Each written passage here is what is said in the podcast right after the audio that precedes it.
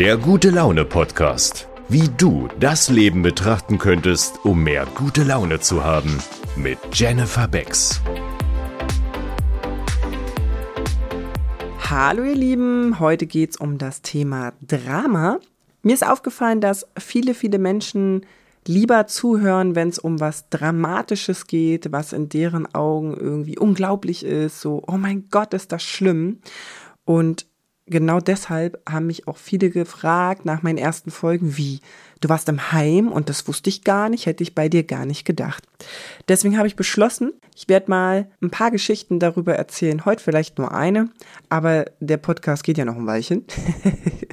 also legen wir mal los. Hier kommen wir zum Drama, der sich zu was Gutem entwickeln kann. Ja, ich war im Heim. Ich bin mit 15 Jahren von zu Hause abgehauen, weil ich es nicht mehr aushalten konnte.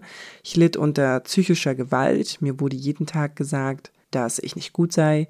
Also wirklich auch Worte, sowas wie Scheiße, du bist scheiße, ich wünschte, du wärst nicht geboren und egal was ich getan habe, egal wie gut ich den Haushalt gemacht habe, egal wie ich in der Schule war, wie gut ich im Sport war oder wie gut ich einfach nur im unauffällig sein war, nichts war gut genug. Tatsächlich ist es so, dass ich meine ganze Kindheit damit verbracht habe, meine Persönlichkeiten dem anzupassen, dass meine Eltern das mögen. Und das ist mir nicht gelungen.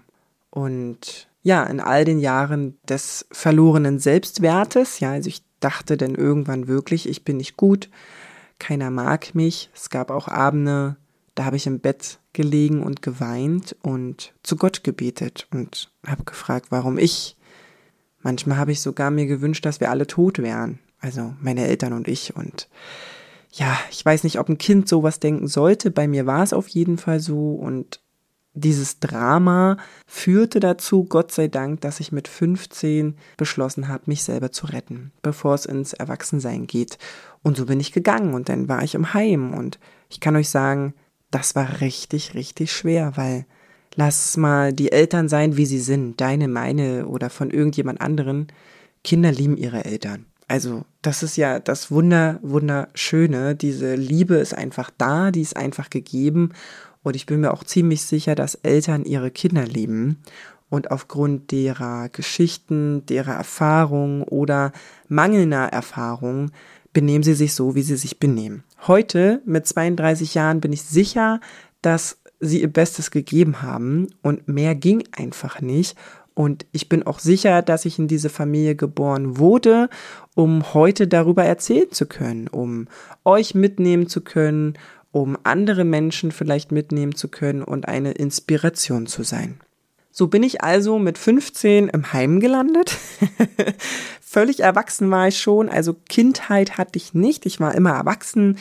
Ich habe mir selber Essen gemacht, ich habe alles selber gemacht. Ich weiß gar nicht, wie war das eigentlich mit der Wäsche, das weiß ich nicht mehr so genau, aber eigentlich, ich habe selbst Krankheitszettel selber geschrieben, weil meine Eltern dazu nicht in der Lage waren, wenn es mir mal nicht gut ging. Und äh, jetzt kam ich im, im Heim, wo viele, viele Kinder sind, wo wirklich Geschichten sind, von denen ich nicht mal geträumt habe, wo auch ich mich gefragt habe, da ist ja meins überhaupt nicht schlimm, was will ich hier? Ich habe mich auch gefragt, ja, deins ist ja aber auch nicht so schlimm, was willst du hier? Also ganz viel Bewertung, ganz viel, ja, Unreife, kann man schon sagen. Und trotzdem war ich irgendwie schon eine erwachsene Frau, weil ich alles selber gemacht habe. Und im Heim war es halt so, da gibt's Regeln, ne? Und Regeln hatte ich keine. Ich hatte keine Regeln, weil niemand da war, der welche aufgestellt hat. Außer dass ich scheiße bin, äh, gab's keine Regel und dass ich nicht erwünscht war. Und im Heim ging es dann eben so weiter. Also ich möchte hier an der Stelle mal ganz kurz deutlich sagen, meine Eltern konnten es nicht besser wissen. Das weiß ich heute. Ich habe verziehen, ich bin nicht sauer und ich liebe mich selber wirklich sehr. Und das Heim, alles, was ich über das Heim erzähle, ich bin unglaublich glücklich, dass es sowas überhaupt gibt und trotzdem gibt es an allen Stellen Lücken, an denen gearbeitet werden müsste.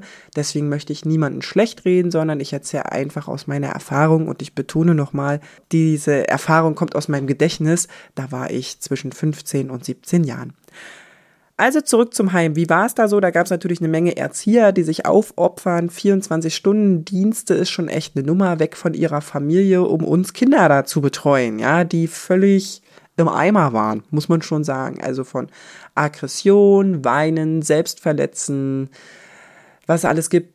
Bulimie und so. Es war wirklich alles mit dabei und jetzt hast du da so ein oder zwei Erzieher am Tag, die das alles irgendwie handeln sollen in so einer Gruppe. Das ist schon sehr faszinierend. Also, dass man dem Kind da gerecht werden kann, ist natürlich nicht gegeben.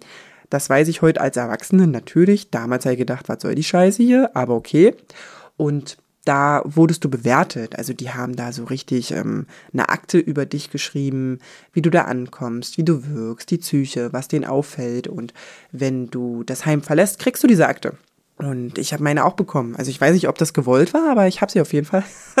und da stehen Sachen drin, Leute. Uh, da fühle ich mich schon wirklich richtig unfair behandelt. Also da standen halt Sachen drin, wie dass ich mich nicht gut integrieren kann ja, nicht so gut erziehbar bin. Ich mache irgendwie nur mein Ding, bestehe hier so auf mein Recht und so. Also da, da standen viele unangenehme Sachen drin. Also auch da wurde ich wieder beurteilt, dass irgendwas mit mir nicht stimmt. Es gab aber zwei Erzieherinnen und für die bin ich sehr dankbar. Die erwähne ich namentlich natürlich nicht, darf man ja nicht, aber ich wollte es mal kurz sagen. Die eine war meine Bezugserzieherin und die hat ganz viel in mir gesehen. Die hat ganz viel Größe in mir gesehen, die ich schon hatte in diesen jungen Jahren und hätte sich lieber gewünscht, ich hätte mehr kindlich sein dürfen. Und die hat mir auch das Gefühl gegeben, ich bin toll. Und dann gab es noch eine andere, die, mit der habe ich heute noch Kontakt, das ist voll schön. Und die hat sich richtig eingesetzt für mich. Ne? Also die hat schon das Wort für mich ergriffen, weil sie war die Erwachsene und ich war ja nur das Kind, was kann ich schon tun? Und hat den anderen Erziehern probiert zu erklären, dass ich ja nichts falsch mache. Ich bestehe auf ein Recht, das im Gesetz geschrieben ist und ich weiß das. und es ist einfach nur unbequem für die Erzieher, fürs Heim oder ich beschäftige mich eben mit mir selbst und möchte mit den anderen nichts zu tun haben, weil ich aus einem Haushalt kam, wo ich immer alleine war. Also, ah, da muss ich hier wirklich mal sagen, danke an diese zwei Erzieher und äh, ja, die anderen Erzieher schade, aber auch ihr steckt ja nur in eurem Kram, in eurer Erfahrung. Und ich kann euch sagen, lasst uns aufhören, Leute zu beurteilen, weil guck mal, mich sprechen jetzt viele an, wie du warst im Heim, also alle völlig schockiert. Und ich frage da auch manchmal nach, na warum nicht? Und dieses Klischee-Denken über solche Menschen, die im Heim sind, ist halt, das sind Kinder, die sind böse, die sind schwer erziehbar, die haben Drogenprobleme, Alkoholprobleme, die haben fünf Kinder von sechs verschiedenen Vätern oder sowas. Und ich kann euch sagen, ja, natürlich ist es immer so, dass ein Klischee entsteht aufgrund einer Erfahrung von einer Masse, die das irgendwie so gemacht hat. Da sind aber ganz tolle Menschen, inklusive mir, die einfach nur jemanden brauchen, der an sie glaubt. Die einfach jemanden brauchten, der ihnen gesagt hat, worin sie gut sind, warum sie wertvoll sind. Und ich kann euch sagen, die Erzieher können das nicht. Die können es nicht geben. Und deswegen bitte ich euch, kennst du einen Menschen, der ähnliches erfahren hat wie ich, der im Heim war, der vielleicht nicht im Heim war und das ausgehalten hat, bis er 18 war, um dann endlich abzuhauen. Oder vielleicht bist du das sogar, vielleicht bist du 40 oder 50 und denkst, oh mein Gott, das betrifft mich irgendwie auch, verdammt dann lass dir gesagt sein, du bist gut. Irgendwas kannst du, was gut ist und irgendwas kannst du, was andere nicht sehen konnten und das ist unwichtig. Bitte sieh es selber und such dir ein, zwei Menschen, die das auch sehen und bereit sind, dir das regelmäßig zu sagen. Mir hat das unglaublich viel geholfen, diese zwei Erzieherinnen zu haben, die mir das Gefühl gegeben haben, ich bin in Ordnung, ich bin gut. Ich muss nur noch lernen, das ordentlich äh, zu verkörpern. und auch in meinem weiteren Leben durfte ich einigen Menschen begegnen, die mir wirklich viel, viel Input gegeben haben, was ich kann, was ich gut kann, weshalb sie froh sind, dass ich da bin. Und ich sage euch, ich habe das lange nicht geglaubt. Ich hab's nicht geglaubt. 15 Jahre wurde mir erklärt, ich sei nicht gewollt, ich bin nicht gut. Und Leute, das ist schon ein ziemlich emotionales Thema. Ich teile das mit euch, weil ich damit nicht alleine bin. Vielleicht kennst du wen oder dich betrifft es und ich will dir sagen, ich fühle dich, ich kenne das und es gibt einen Weg daraus. Fang an, dir Menschen zu suchen, die dich gut finden. Fang an, das zu leben, worin du gut bist. Hör auf, Dinge zu tun, worin du nicht gut bist. Braucht niemand. Quill dich nicht und quill die anderen nicht. Vielleicht schreibst du dir auch auf, worin du gut bist und warum du es wert bist, da zu sein. Weil eins kann ich dir sagen. Am Ende des Tages geht's immer nur darum, was hast du für dich und die Welt getan. Und morgen geht's dann einfach weiter. Und deswegen gibt es auch diesen Podcast. Es gibt so viele Themen, über die man reden kann, die scheiße sind und wie man daraus pures Gold machen kann. Und dafür bin ich da. Lasst euch das mal durch den Kopf gehen. Vielleicht gibt es auch ein paar Kommentare dafür. Ihr könnt mir auch schreiben, was ihr noch alles wissen wollt. Ich bin da ja völlig offen, wie ein offenes Buch. Ich sage alles, was ihr haben wollt. Da brauche ich keine Geheimnisse, weil ich völlig im Reinen bin mit allem. Und ja, vielleicht kennst du wen, den das was bringen würde. Dann teile das doch sehr, sehr gerne und bewerte super gern auch diesen Podcast. Ich wünsche euch allen einen ganz tollen Tag und bis bald. Ciao!